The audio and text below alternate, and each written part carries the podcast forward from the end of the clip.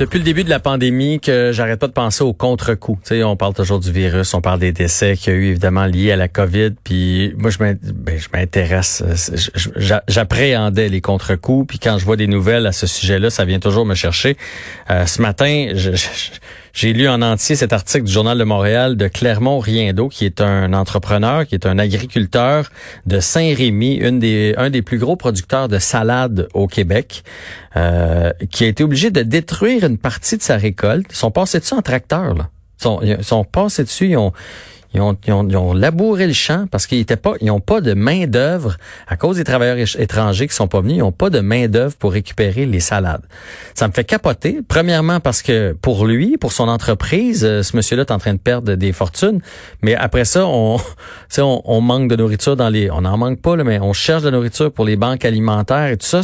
Je, je, trouve que c'est un non-sens. Il en manque une dizaine, une vingtaine d'employés qui arrivent évidemment des pays euh, euh, plus exotiques il manque une euh, dizaine d'employés qui sont présentement en quarantaine.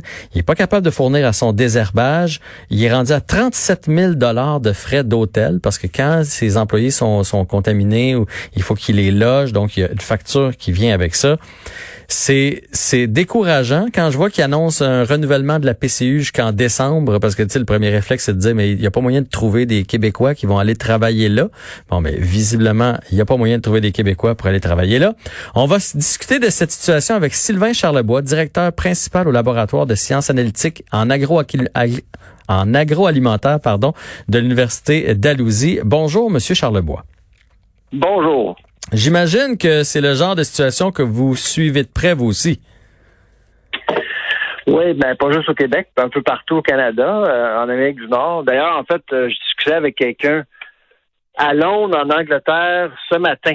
Et euh, l'Europe vit un peu la même chose. Là. les travailleurs étrangers, en fait, se promènent partout dans le monde et offrent du sport en Occident, incluant le Québec et le Canada. Là. Mais là, euh, est-ce qu'il va y avoir des... Là, on comprend les répercussions pour cet agriculteur-là. Lui, c'est, c'est, catastrophique pour lui. Mais évidemment, quand on fait la chaîne, on se dit, OK, s'il y a moitié de moins de salade parce qu'il a passé sur le tracteur avec les autres, ben à un moment donné, quand ils vont mettre la salade, ces tablettes, elle va coûter plus cher pour nous autres. Là. Euh, ça dépend. Euh, en fait, euh, peut-être qu'avec le dollar qui est quand même assez résilient là, ces temps-ci, au début de la crise, je m'inquiétais un peu parce que le dollar avait chuté et de beaucoup. Là. Mm-hmm. Mais là, évidemment, si les, la laitue locale ou les produits locaux sont trop chers, c'est certain qu'on risque d'importer davantage. C'est sûr que l'agriculture est affectée par ce qui se passe avec les travailleurs étrangers, on, se comprend, là.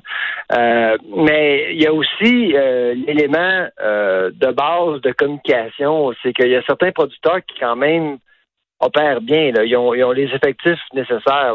C'est sûr que dans les médias, on entend surtout parler des cas catastrophes.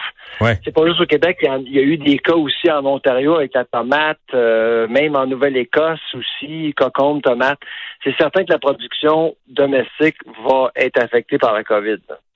Dans le fond, on manquera pas de laitue ou de tout autre euh, produit sur nos tablettes, ça, il n'y a pas de danger. C'est juste notre euh, fameux achat local qu'on voulait faire qui va être un peu plus affecté.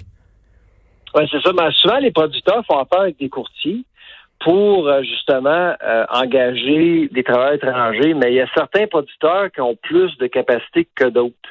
Fait dans le maraîcher, par exemple, dans le cas qu'on euh, qui nous interpelle là, dessus souvent la production est de est de moins grande envergure, donc on engage moins de personnes. Alors j'ai l'impression que cette année, particulièrement pour ces producteurs-là, à petite échelle, ça a été beaucoup plus difficile d'engager les travailleurs étrangers parce que, ben évidemment, tout le monde tirait la couverte de leur bord. Donc, les gros producteurs, eux, ont pu probablement obtenir les travailleurs qu'ils avaient besoin. Là. Ouais, les plus gros, les plus petits, ben, ont eu plus de difficultés. Puis ce qu'il raconte un peu dans l'article, puis ça on l'a entendu souvent dans les dernières semaines, c'est que souvent les Québécois vont y aller, mais ils réalisent pas à quel point c'est une, euh, c'est un emploi qui est éreintant. C'est des grosses journées, c'est pas des journées faciles. Puis ils vont deux jours, trois jours, puis finalement ils retournent pas après. Fait que c'est, pas facile pour eux autres de trouver euh, des, euh, des employés.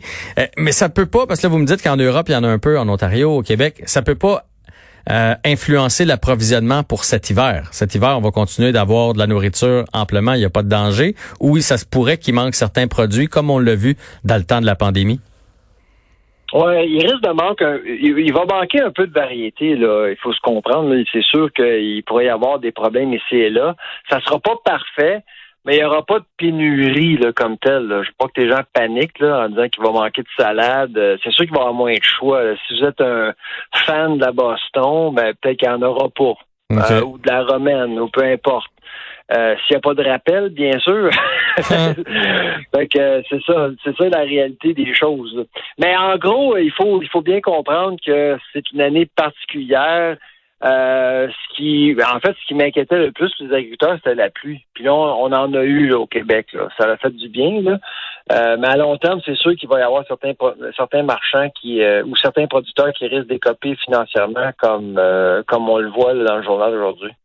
C'est peut-être juste une impression, vous allez pouvoir m'aider, mais j'ai l'impression qu'il y, y, a des trucs qu'on paye moins cher à l'épicerie, qui sont en baisse, euh, alors qu'on se serait attendu de payer plus cher partout. Et à l'inverse, il y a beaucoup de produits qui sont plus chers. Qu'est-ce qui cause ça? Et est-ce que mon impression est bonne tout d'abord? Ça dépend de la saison, ça dépend du produit. Euh, écoutez, euh, lorsque vous visitez un, un, supermarché, il y a 18 000 différents produits.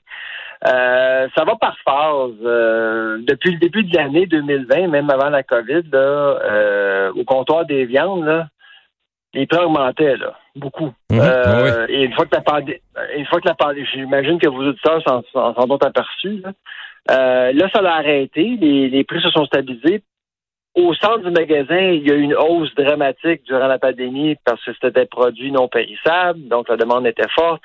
Euh, les prix vont augmenter quasiment de 20% dans certains cas, sur tout ce qui est, tout ce qui est en canne. Là. Mais là, tout ça a arrêté. Là, on est rendu pas en périphérie avec les fruits et légumes, poissons, euh, s'il y en a. Euh, le surgelé aussi augmente ces temps-ci. Donc, il faut faire attention. Mais la bonne nouvelle pour vos auditeurs, c'est que durant les deux, trois premiers mois de la pandémie, il n'y avait pratiquement pas d'aubaine. Il n'y avait pas, pas de de d'aubaine nulle part. Mais là, depuis quelques semaines, on remarque partout au Canada qu'il y a de plus en plus d'aubaines. Vos circulaires euh, sont, sont, de plus en plus épais. donc, profitez-en. Bon, ça, ça c'est une bonne nouvelle. Les problèmes du côté des États-Unis, parce qu'il encore des, des, des, records de, de cas, les frontières qui demeurent fermées, est-ce que ça, c'est le genre de truc qui peut affecter notre euh, nos tablettes à l'épicerie cet hiver? Euh, pas vraiment. Euh, je pense que l'histoire de la frontière s'est réglée pas mal.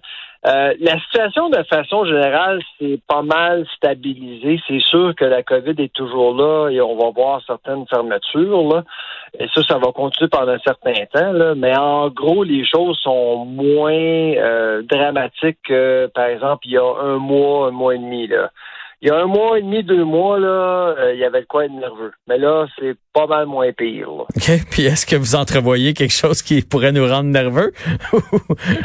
À l'heure actuelle ou tout est sous contrôle? Tu sais, des fois, dans votre boule de cristal, là, y a-t-il quelque chose qu'il faut surveiller? Ben, on s'approche de la saison du blé d'Inde, là, puis je peux vous dire qu'il va en avoir en masse malgré le manque de pluie. Alors ça, c'est la grosse bonne nouvelle je suis au Québec présentement au chalet familial. Là. Mhm. Je sais que le bédin, c'est, c'est, c'est une religion au Québec. Là. Alors, vous allez pouvoir en profiter. Ouais, mais j'en ai mangé ce midi, moi. J'ai mangé ça ce midi. Ah, euh, ben puis la, raison pour laquelle le blé va bien, j'ai une famille euh, qui est pas mal en, agriculture. Ils m'ont expliqué que le soleil, euh, le, le blé a besoin surtout de soleil. Il va être plus affecté si on a beaucoup, beaucoup d'eau. Si on a du soleil, c'est quelque chose même qui est bon pour le blé Donc, vous allez avoir votre maïs, il n'y a pas de problème.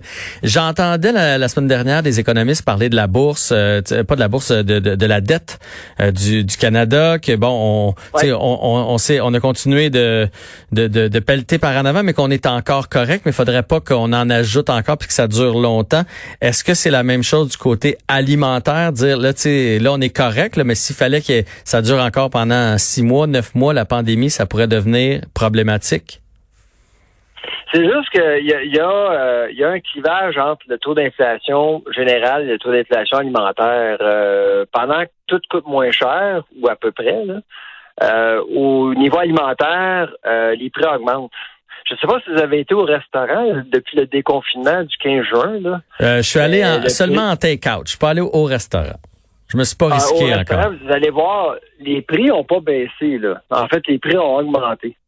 Euh, vraiment. Là. Puis à l'épicerie, c'est la même chose. Alors, c'est pour ça que le, le, le pourcentage de votre budget dédié à l'alimentation va augmenter d'ici à la fin d'année. Ça, c'est clair. Parce que, évidemment, on dépense moins ailleurs. Fait qu'au lieu de dépenser, je sais pas moi, 9% de votre budget, là, à l'alimentation, moi, je pense que d'ici à la fin d'année, on va atteindre, pour la plupart des ménages, on pourrait d'atteindre 12, 13, 14, même, voire même 15 là. C'est une année vraiment bizarre, là, cette année. Là. Ça va être une année bizarre. Ça va être une année bizarre aussi. Les mieux nantis ils vont, euh, ils vont pas trop être écopés. Euh, moi, quand je vois des trucs comme la salade, quand j'ai vu les piscicultures qui, qui jetaient du poisson parce qu'ils n'arrivaient pas à le passer, puis après ça, tu as les banques alimentaires qui cherchent à nourrir la population. Est-ce que ça, est-ce que du côté des, plus démunis, ça pourrait être quelque chose là qui, pourrait leur occasionner des gros problèmes, ce, cette ce manque de nourriture? Les, les grosses secousses à la ferme, on les a vécues il y a peut-être euh, deux mois, là, où on a vu beaucoup, beaucoup de, de pertes à la ferme, patates, lait. euh, Ah oui, le on, lait, a ben dû, oui. euthana- on a dû euthanasier des, des porcs euh, dans certaines régions, le poulet au Québec, les œufs. Euh, ça dérange. Le gaspillage alimentaire à la ferme, ça dérange beaucoup. J'espère que la COVID va, euh, va, nous, euh, va nous permettre de songer, de réfléchir davantage euh, sur ça, parce qu'une fois que le service alimentaire s'est éteint, là, complètement fermé, c'est sûr qu'il y a beaucoup de produits que, qui se consomment pas au détail, hein, parce que le consommateur qui va au restaurant, c'est pas le même consommateur qui va à l'épicerie. Et c'est là c'est là qu'on l'a vu là, durant la COVID. C'est ce qu'on a vu durant la COVID. Alors j'espère qu'il va y avoir des stratégies qui vont s'élaborer. D'ailleurs, nous, notre université, on dépose un nouveau rapport euh, d'ici un mois sur euh, en fait, on va tenter d'offrir de nouvelles idées pour mieux gérer les pertes à la ferme pour ce qui est de la gestion de l'offre, surtout dans le cas du lait. Il y a eu pratiquement il y a eu des millions de litres de lait qui ont été jetés Ouais. euh, partout au Québec, au Canada. C'est, ça devrait pas arriver. Ça, Ça- c'est un bien public. Hein, le lait, c'est- il y a des quotas de production. C'est pas c'est pas tout le monde qui peut produire du lait. Là. Il, y a, il y a un petit groupe de producteurs qui ont le droit. C'est un, c'est un droit qui est octroyé par le gouvernement. C'est un bien public. Alors, il faut faire attention.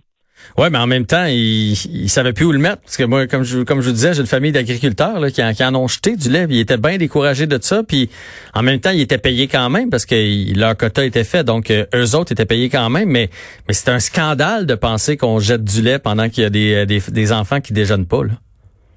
Le système de quotas incite pas à la filière à penser autrement. C'est ça le problème. Donc, le- les producteurs de lait produisent du très bon lait pour les Québécois, mais s'il y a un problème qui arrive, il n'y a pas de plan B. Parce Hmm. qu'on n'incite pas à la filière de penser à un plan B. On peut faire toutes sortes de choses avec du lait. On peut faire de la vodka, on peut faire du biocarburant, on peut faire, on peut en red- red- on peut garder, on peut conserver le lait jusqu'à un an en passant. Il y, a Ah, des, ouais. il y a des technologies qui existent pour. Ben oui, il y a des technologies qui existent, mais on n'en parle pas au Québec parce que on justifie que bon, on n'a pas le choix, il n'y a pas de plan, on est désolé. Mais il y a des il y a des stratégies. S'il y a une stratégie en place, on gaspillerait moins. Ben, tu vois là, je viens d'apprendre quelque chose, mais mais en tout cas, oui. J'ai travaillé sur des fermes laitières quand j'étais jeune en passant aussi. Ah bon, ben on s'est peut-être croisé là, mais bref, il faut ça, ça c'est sûr qu'il faut trouver une solution. Euh, moi aussi, quand j'ai vu les poulets, le, le porc, le lait, là, les salades, les poissons, puis je me dis, hey, après ça, on cherche à nourrir tout le monde au Québec. C'est un, ça a pas de bon sens. J'espère, comme vous dites, que la pandémie va nous avoir euh, appris à, à penser à des plans B pour tout. Hein. On en a parlé pour l'école, on a pas. Il faut vraiment commencer à penser plus La première mesure- c'est de rendre euh, le gaspillage de lait à la ferme illégal. Et c'est là qu'on force tout le monde à penser à un plan B. Ça sera la première étape.